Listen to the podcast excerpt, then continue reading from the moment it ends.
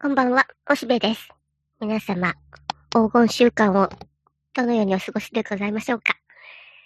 おしべはね、えっと、普段のお仕事より一つ少ないだけで、そんなに変わらないし、むしろ、連休明けにお願いしますとか言ってちょっと逃げて丸投げしていた仕事を、この間にやらなくちゃならないじゃないっていうことで、えー、あんまりそんなにゆっくり休めないんだけど、まあでも、割と時間に縛られない感じで、面白く過ごしています。さて、今日は、えっと、このところね、とことんすっぴん2週間に1回しかできませんし、その間いろいろ考えたことをお話ししようと思います。短くお届けします。で、こんな風にルンルンに話してるようですが、うん、今日はね、死ぬことについて話すよ。まあ別にね、死にたいって話じゃないんだよ。まあ別に僕はまだ今んとこ美味しくご飯が食べられているし、うん、何がどうってわけじゃないんだけど、だからこそ客観的に考えられることもあるので、ちょっと話ししてみます。でね、というのも、橋田須学子さんが亡くなったよね、あの脚本家のね。で、渡る世間は鬼ばかりとかね、それで、えー、随分お年になっても、バリバリ精力的に元気でテレビにも出てらした方ですけども。で、僕はね、あの、あらかじめ言っとくと、本当に好きというわけではないよ、作品をね。渡る世間だってなんかちょっと、うーん、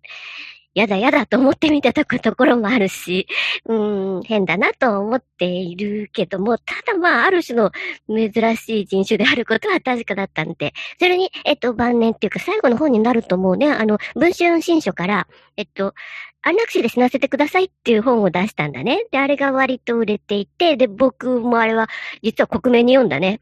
まあ本人が書かれているかどうかわかりませんが、えー、ある程度はちょっと、あの、聞き書きみたいなところもあるでしょう。で、特にその前半のね、自慢の部分はご本人が、えー、書いてらっしゃるかなと思いますが、後半の方のどういう死に方が理想かということで、えー、えっ、と、自殺幇助のことを書いてるんだね。あの、スイスで今合法的に自殺をさせてくれるわけだ。あの、痛くなく、えっ、と、点滴とか毒薬飲むとか、なんか、えー、痛くない死に方ができるように、そういうシステムがあって、で、むしろそのおかげでスイスは自殺者が減ってるんだよね。それはそうだなと思う。あの、いずれ楽々死ねるんだったら無理やり自分が、えー、意思的に死ぬこともないかなっていうところだし、一応そこに所属していれば、えー、こう幸せに死ねるかなっていうことで。まあ、で、そのスイスの自殺法助団体のところに橋田須学は申し込んでたと。ただ、皆さんご存知のように結局日本で、えー、具合悪くなられて、で、入院してたんだけど、でも、やはり最後は、ご自宅に帰ったんだよね。あれ、熱海のなんか、豪邸というか、いつも執筆しておられる、えー、亡きご主人様との思い出の家に帰って亡くなったっていうことで。で、えー、それは、ま、あの、希望の、うん、2番目というか、むしろそれが本当は願いで、うん、あまりにも周りが迷惑、周りに迷惑かけるように長生きになったらスイスに行くかなと。で、そのぐらいの小金は用意してると。そりゃそうでしょう。やる方お金はいっぱいあったからね。で、それに、うん、多分東京とかで入院してて、やっぱりもうダメだってなった時にどうしても家に帰りたいって言って連れて帰ってもらったんでしょう。そのぐらいのこう費用とかは別に出せるって感じだったもんね。で、そうやってお家で、えー、ひっそり満足して亡くなって、えーそんなに大げさな組織はせずっていうふうな、かな、えっ、ー、と、彼女が書いている望み通りの死に方をなさったわけだ。で、えっと、かつてはね、あの、長谷川町子なんかが割とそれの先駆的だったんだよね。あの、病院に行かないで、えー、自宅で死にたいっていうことで、今やっぱり自宅で死にたいという方がとても多いし、それを叶えるのが幸せな死に方の第一候補ってことになってるみたい。で、他にもね、少し前に、えっと、あの、ピアニストの中村博子さんが亡くなったね。で、あの方ほら、頭がチリチリパーマで、割とこう、あの、華やかな感じのね、カレーのコマーシャルなんかもしてらした。で、えっと、ご主人が、庄司薫さんだよね。あの、作家の。それほど多作の方ではないが、こう、シュッとした青年っていうイメージだったけど。で、その方とご結婚なさって、そしてあの、中村さんも最後は、ご自宅で亡くなってんだよね。直前まで入院なさってたんだけど、やっぱりピアノがなくてつまんないと言って、ピアノに触りたいと言ったのをご主人が理解して、連れて帰ってあげて、で、亡くなる前の晩もピアノ弾いておられたというので、それがとても羨ましい死に方だなって思ってたんだ。でね、まあ、こっからが本題だけどさ、うん、いろいろそれは最後はどうなるか全然わかんないんだけど、こういう風にして死にたい。この世に来て、こういうことが一番面白かったし、最後これをやって死んでいきたい。そうすると幸せだっていうことが人それぞれだね。で、それがこう、変にパターン化してこうであるに違いないと思って、周りがやっても本当は幸せじゃないかもしれない。で、その中村さんなんか、ピアノに触りながら死にかたかったろうよ。それあの方、あの、ピアノが大好きなことはもう本当によくわかるからね。僕、あの人のエッセイとかだいぶいろいろ読んだけども、うんと、とにかくどっか旅行行ったりしても、とにかくピアノが弾きたくて弾きたくてうずうずしちゃって、で、ホテルなんかもなるべくピアノのあるところを選んで練習したくてたまんないと。その、えー、単に人前で演奏するだけじゃなくて、ピアノに触っていたいっていうのがもう、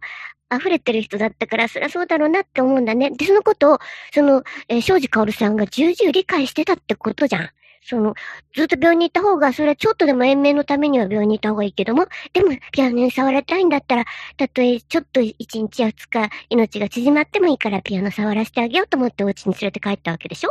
で、そうやってさ、最後に、ああ、これで、この世に来てよかった。これで触れてこのまま死ぬなら本望って思えるような死に方を、自分でそれが何かをよく考えておかなきゃいけないし、そしてそのことは割と日頃からちゃんと伝えておく人がいて、で、えー、最後にぼそっと、えー、言ったらそれで何もかも理解してくれて、それを叶えてくれるような、まあ、そんなに法外のことはできないけどね。だけど、こう、つま、つつましい願いだったら叶えてくれるように理解してもらっておくことが重要だなと思うよね。今やっぱりその終末医療ってさ、いろいろ議論はされてるんだ。で、やっぱ家で死にたいとか、いろいろこう、形式的には、だいぶ選択肢は広がってるんだけども、本当は何がしたくて、うん、この世の最後に何にお別れをしたくて味わいつつ、さずの川を渡りたいかっていうのは、まずは自分がよく理解しておかなきゃいけないし、それから、それを、えー、分かってくれるもう最後それは具合悪いのは分かってるから、ちょっとだけ言えば分かってくれるような人を、やっぱりそばに、こう、うん、伝える人を置いとく。で、それは別に家族じゃなくても、多分だって橋田壽子さんとかも家族はいないわけだから、でも、あの、スタッフたちが重々それを分かっていて、最後、あの、多分病院を出てっていうのはそれなりに乱暴な行為だったと思うけども、もういいやってみんな周りも納得してお家に連れて帰ったと思うからね、あれ、熱海、かなり結構遠いから、大変だったと思うけども、